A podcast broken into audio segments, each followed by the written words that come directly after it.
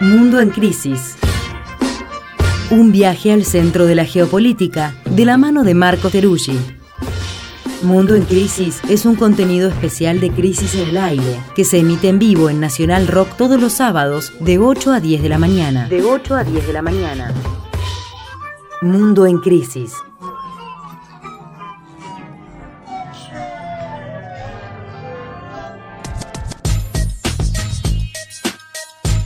9 de la mañana, segunda hora de Crisis en el Aire. No sabemos si es la última segunda hora de Crisis en el Aire o no.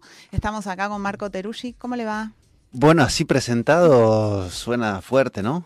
Eh, yo por las dudas me puse mi remera de The Strongest, del equipo de Bolivia, que quiere decir es más fuerte, así ya estamos listos para... Tiene un tigre ahí. Tiene un tigre, sí, porque en realidad le dicen los tigres también, y es el equipo al cual adhiero en Bolivia. Ah, ¿tenés un equipo en cada país del mundo al que vas a trabajar? No exactamente, en algunos en los cuales desarrollo más vínculos como en otros niveles que lo político, como más culturales. Por ejemplo, en el caso de Bolivia me dijeron, tenés que ser del Strongest. Estaba entre el Strongest y el Always Ready, verán que los nombres de los clubes son en inglés, y me hice el Strongest que eh, le está yendo bien. Ajá. Así que bueno, vine con mi remera el Strongest y En estamos. Argentina a, los Tigres no le estuvo yendo muy bien. ¿A cuáles tigres? A los candidatos. a los candidatos tigres. eh, no, no, efectivamente no, no fue el mejor momento. Y bueno, estamos a 24 horas, ¿no? Eh, el mundo nos mira. Sí. Así es. ¿Tenés que Con- explicarle a mucha gente qué es lo que está pasando? Ah, bastante, sí, sí, sí, sí, sí. De hecho, bueno, hay como muchas preguntas afuera de cómo les pasó, cómo llegaron a eso, cómo se explica que Milei vaya a ser presidente. Hay cierta incomprensión. Mm. Eh, pero bueno, no vengo a hablar de eso, pero sí señalarlo, porque somos una suerte como de... de- Para eso tendrían que haber escuchado este programa durante largos meses. Claro, sí. Lo que sí, ah, lo que es interesante es que Argentina siempre está marcando agenda internacional en este momento. El año pasado éramos campeones del mundo, Exacto, ahora somos. Milei. Tibio y aburrido nunca, digamos. Creo que de eso vamos a hablar luego en Desinteligencia Artificial, del asunto Campeones del Mundo. Bien. Porque se está por cumplir un año, algo así. Es como para aferrarse a eso, ¿no? Claro, a, esa, a ese recuerdo. eh, que de hecho lo vivimos juntos y, siempre recuerdo la avenida Corrientes poblada de gente. Wow. Qué En, bárbaro. en fin, bueno, no, no vine a hablar de ni de la ni de lo que empieza mañana ni, no- ni de la gloria del año pasado, sino eh, de que se cumplen dos meses eh, ya de lo que es eh, la ofensiva de Israel en Gaza, Mm. luego de los ataques de Hamas eh, y con malas noticias respecto a cómo están siguiendo los acontecimientos. No sé si estuvieron viendo, si han actualizado un poquito, ¿qué, qué tienen? Yo vi eh, que las Naciones Unidas dijeron que es el episodio bélico en el que más personas de las Naciones Unidas perdieron la vida. Mm. En unos, unos mensajes en las redes sociales que creo que fueron ayer, donde decía que 130 trabajadores de Naciones Unidas murieron por consecuencia de los ataques de Israel en Palestina. Sí, es uno de los datos así de los más como fuertes que hay. Eh, y hablando de Naciones Unidas, justamente el secretario general Antonio Guterres dijo que se estaba ante un gravo- grave riesgo de colapso humanitario en Gaza y dijo la situación se está deteriorando rápidamente hacia una catástrofe con implicaciones potencialmente irreversibles para los palestinos y para la paz y la seguridad de la región. Mm. Lo dijo el secretario general de Naciones Unidas, Antonio Guterres, lo cual ameritó la respuesta del gobierno de Israel que dijo la gestión de Guterres es un peligro para la paz mundial Wow. Eh, y lo acusó de apoyar a la organización terrorista Hamas y respaldar el asesinato de ancianos, el secuestro de bebés y la violación de mujeres. Digo esto como para poner un poco eh, lo que es la denuncia de lo que se está viviendo y la reacción o respuesta del gobierno de Israel ante el denunciante, que no es la primera vez que lo cruzan de esta manera, que lo que hace es nombrar un hecho que es el colapso que se está viviendo en vivo y en directo y una suerte de imposibilidad para nombrarlo, ¿no? Quien nombre, quien Claro. eh, ponga palabras a lo que está pasando pasa a ser acusado. Le pasó recientemente al presidente de España, Pedro Sánchez, que Sí. estuvo de hecho y que también dijo que Israel no estaba, o por lo menos había, digamos, indicios de que el respeto humanitario internacional no estaba siendo respetado, y también fue acusado de apoyar a Hamas.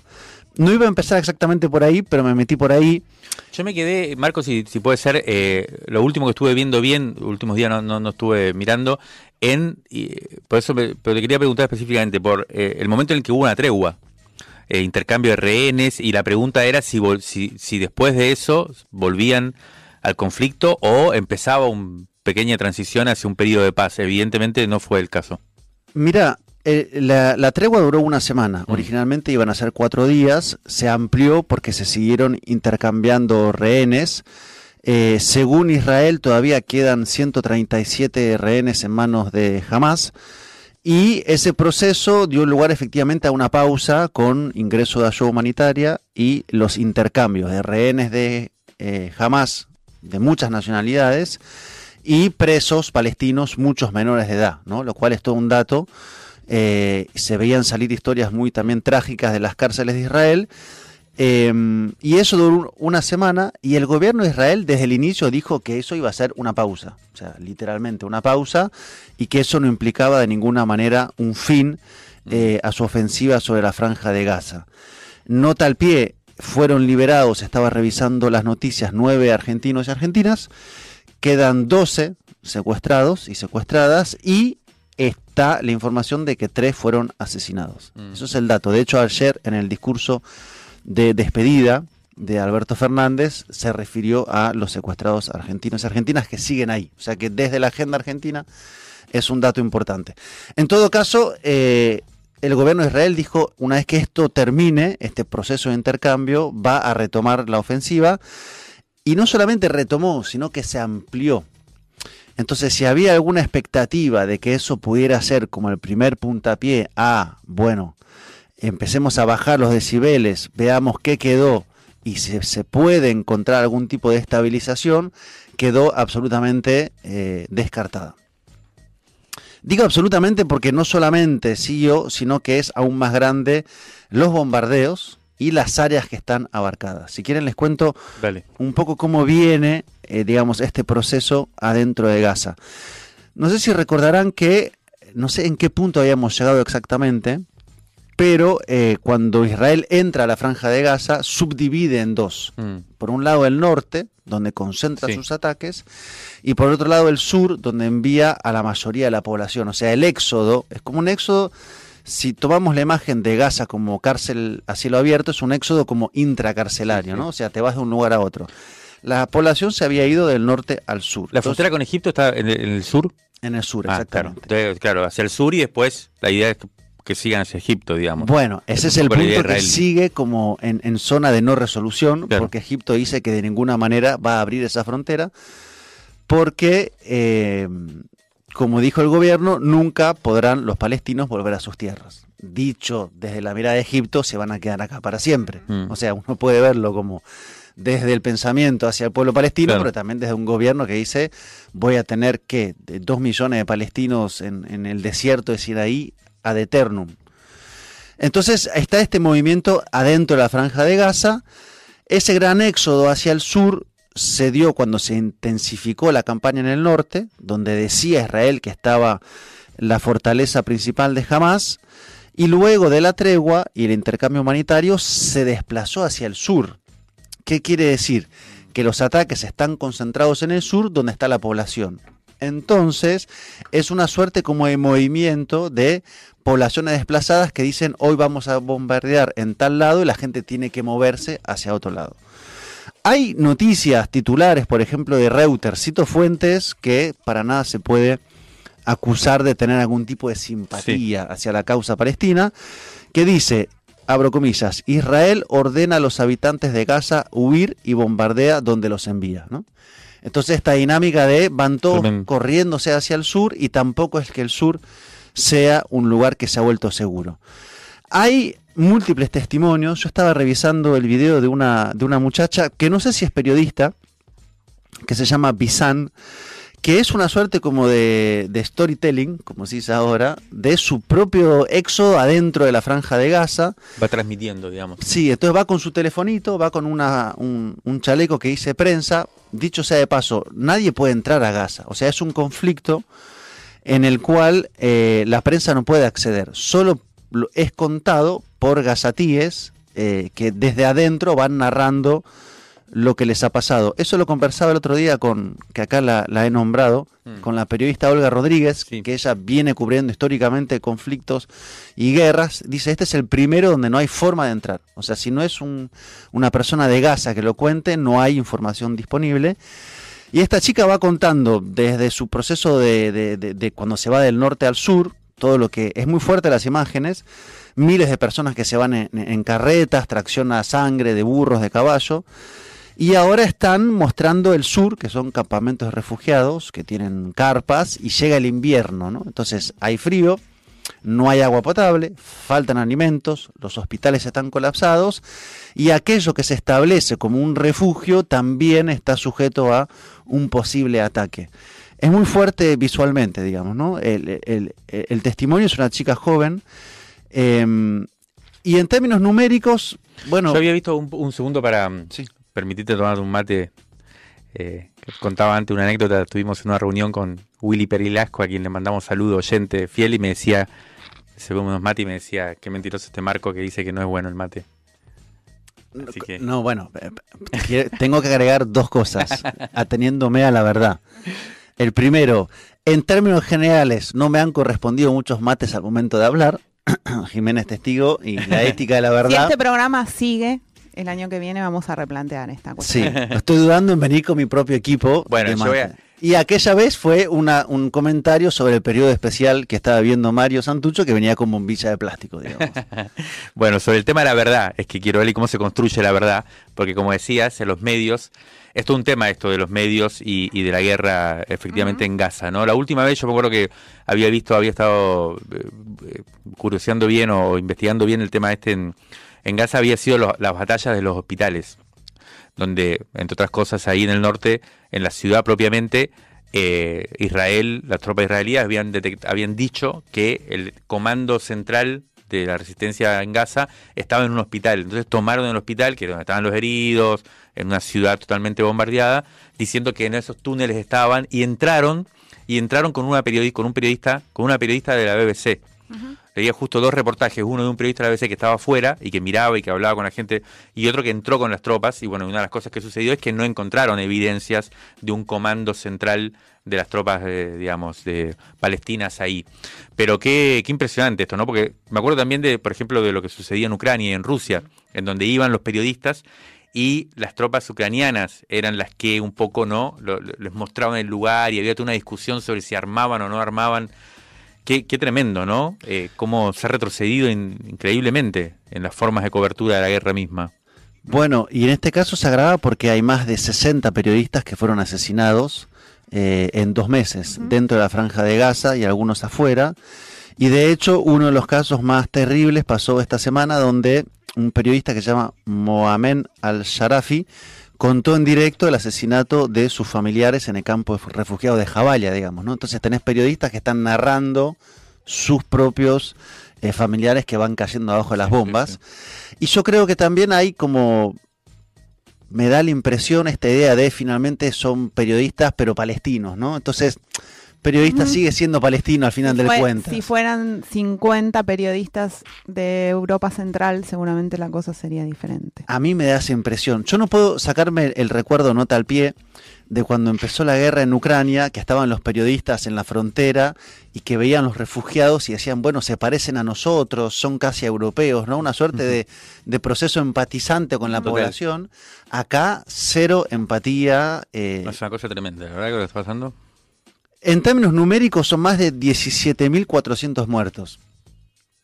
Número que en un momento se cuestionó, porque la fuente es la autoridad de salud de, Gaza, perdón, que, que es Hamas, pero que en realidad cuando se ve, digamos, el cuestionamiento, en realidad podría ser más, porque es tan grande la catástrofe y hay más de 46.000 heridos. No sé si vieron todas las imágenes de personas que están en bolsas mortuorias. Y para ponerle nombre a las personas, fue muy noticioso esta semana, en algunos ámbitos, la muerte de un poeta que se llama Refat Alarir, que de hecho había puesto un, po- un poema en su cuenta de Twitter que decía, si debo morir, debes vivir para contar mi historia, que es un poema en inglés, que quedó ahí colgado en su cuenta de Twitter.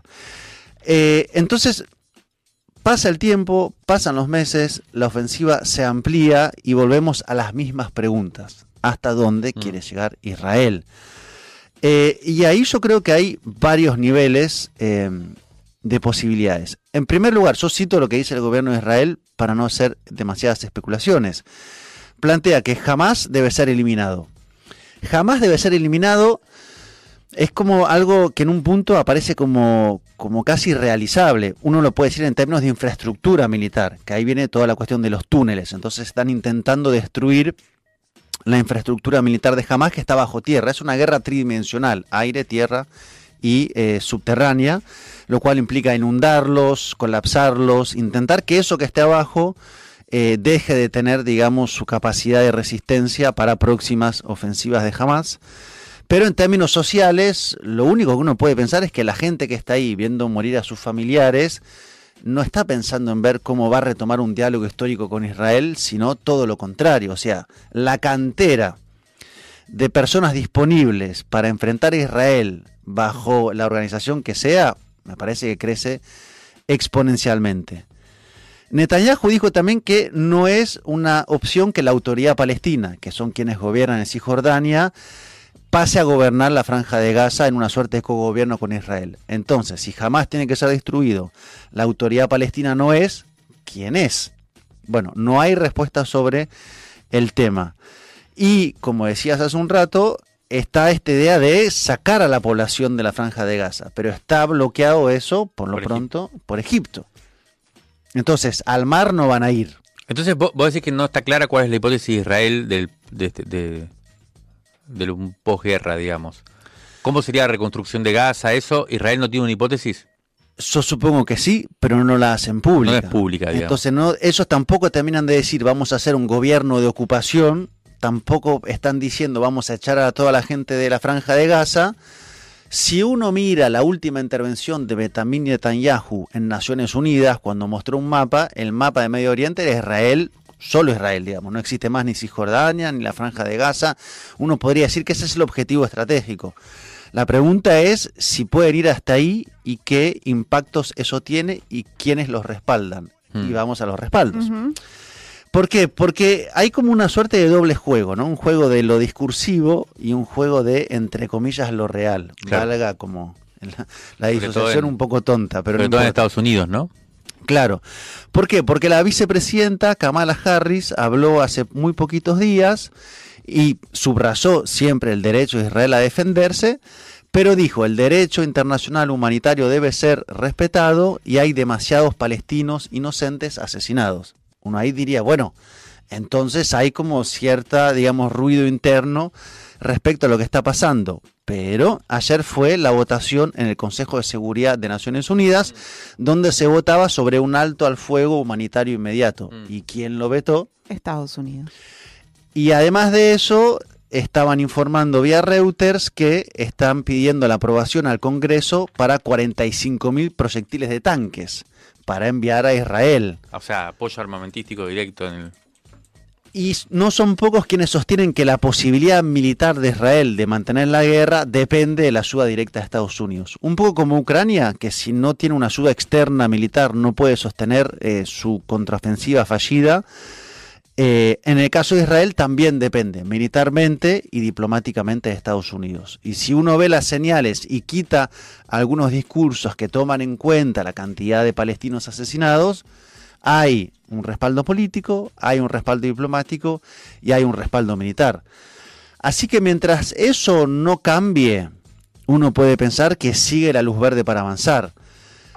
Por parte de Europa hay declaraciones que generan cierto disgusto en el gobierno de Israel. Mm. Nombraba a Pedro Sánchez, uno puede nombrar al gobierno belga. Ahora, si eso no es acompañado de Alemania apoya fuertemente. Sí, sí, y además ahí se juegan como una serie de memorias y, Sí. de, y de elementos muy complejos, pero si las condenas eh, que a veces aparecen no son acompañadas de algunas acciones concretas que piden, como, eh, no sé, embargos, cierres comerciales, quiero decir, cuando Europa se opuso a la invasión de Rusia, de Ucrania por Rusia, fue muy claro que podían hacer un conjunto de cosas. Podían sancionar, podían eh, instar a las empresas a irse, o sea, un- hay una caja de herramientas posibles. Bueno, esa caja de herramientas posibles no está siendo utilizada, eh, en este caso, ante lo que es una evidencia pasmosa Mm. que es una ofensiva militar que no tiene fin cercano por lo pronto y que está dejando una estela de muerte realmente asombrosa. Así que en eso estamos. Eh, es difícil decir hasta dónde va a seguir, en qué momento Israel dirá, bueno, hemos llegado al punto en el cual podemos, no sé si reconstruir, porque además cuando fue la pausa humanitaria, eh, Israel le decía a la gente que no volviera al norte. La gente volvía igual como podía, pero volvía a ningún lugar, digamos, porque no es que destruyeron edificios, destruyeron barrios enteros, entonces es volver a qué? Una locura. A las cenizas de lo que fuiste. Así que bueno, van dos meses y me parece que también, y cierro con esto, es como una lección muy grande de cierta doble vara, doble moral, hipocresía, cinismo, como se quiera decir, de, bueno, cuando algo no, digamos, es incómodo porque hay una alianza geopolítica atrás, todo pasa a ser relativizado, contado de otra manera, y en este caso es como muy prístino. Sí, tremendo. La verdad que es tremendo lo que está pasando. Eh, es muy triste, es muy irritante y, y particularmente desde Buenos Aires se está viviendo así. Me parece a mí por la emergencia de un gobierno ahora que, que tiene un alineamiento absoluto, no solo con Estados Unidos, sino con Israel de una manera bastante perversa, me parece a mí. Ayer veía los canales de televisión oficialistas a partir de mañana, pero súper oficialistas, con la bandera de Israel en la mesita, la bandera argentina y de Israel. Una cosa, la verdad, dura. Sí, y como una sensación de impotencia muy grande, ¿no? Al mismo tiempo ves Sí. todo eso, la cantidad de, bueno, de niños y niñas muertos, ¿no? Es, es una cosa que, que, que sale de, de lo que se puede justificar realmente y la sensación de que con eso, ¿qué, qué podemos hacer, no? Es, Mm. es tremendo. Sí, acá la parcialización, o sea, está el tema de los rehenes argentinos, que recién lo comentaba, y eso evidentemente tiene que tener un lugar central, pero la invisibilización y es como el, el grado cero de, no digo empatía, pero narración de lo que está pasando en Gaza es altísimo. Es uno de los países con una cobertura mediática de esta naturaleza más agudo, digamos. Sí, así. no pasa tanto en otros países. Yo escucho mucho los canales franceses, por ejemplo, Francia tiene una alianza muy clara y la radio pública estatal te hace un, un reconto mucho más como entre comillas objetivo de lo que está pasando, digamos. Acá es la bandera, digamos, ¿no? Es, bueno, Sí. tiene que ver con la situación de cierto periodismo en Argentina, digamos. De hecho, la parada periodismo habría que, que pasarla un poco por, por cierto... Sí, no, la verdad que es un, es un acontecimiento que también eso nos va a tener que hacer repensar muchas cosas, digamos, de lo que viene. Sí, y vamos a quedar alineados en lo que vos decías, ¿no? O sea, muy claramente, lo cual, bueno, también tiene sus, sus costos. Bueno, la gran pregunta que queda ahí eh, para próximos programas es eh, qué tipo de reacción, qué tipo de, ¿no? de también de eh, apoyo puede tener Palestina en, en lo que viene, cómo se configura el bloque crítico, digamos, de la actual hegemonía norteamericana, israelí. Eh, pero bueno, la seguimos en la próxima, entonces, si te parece, porque ya se nos acabó el tiempo por hoy. ¿Cómo no? Nos vemos eh, el sábado que viene. Ojalá.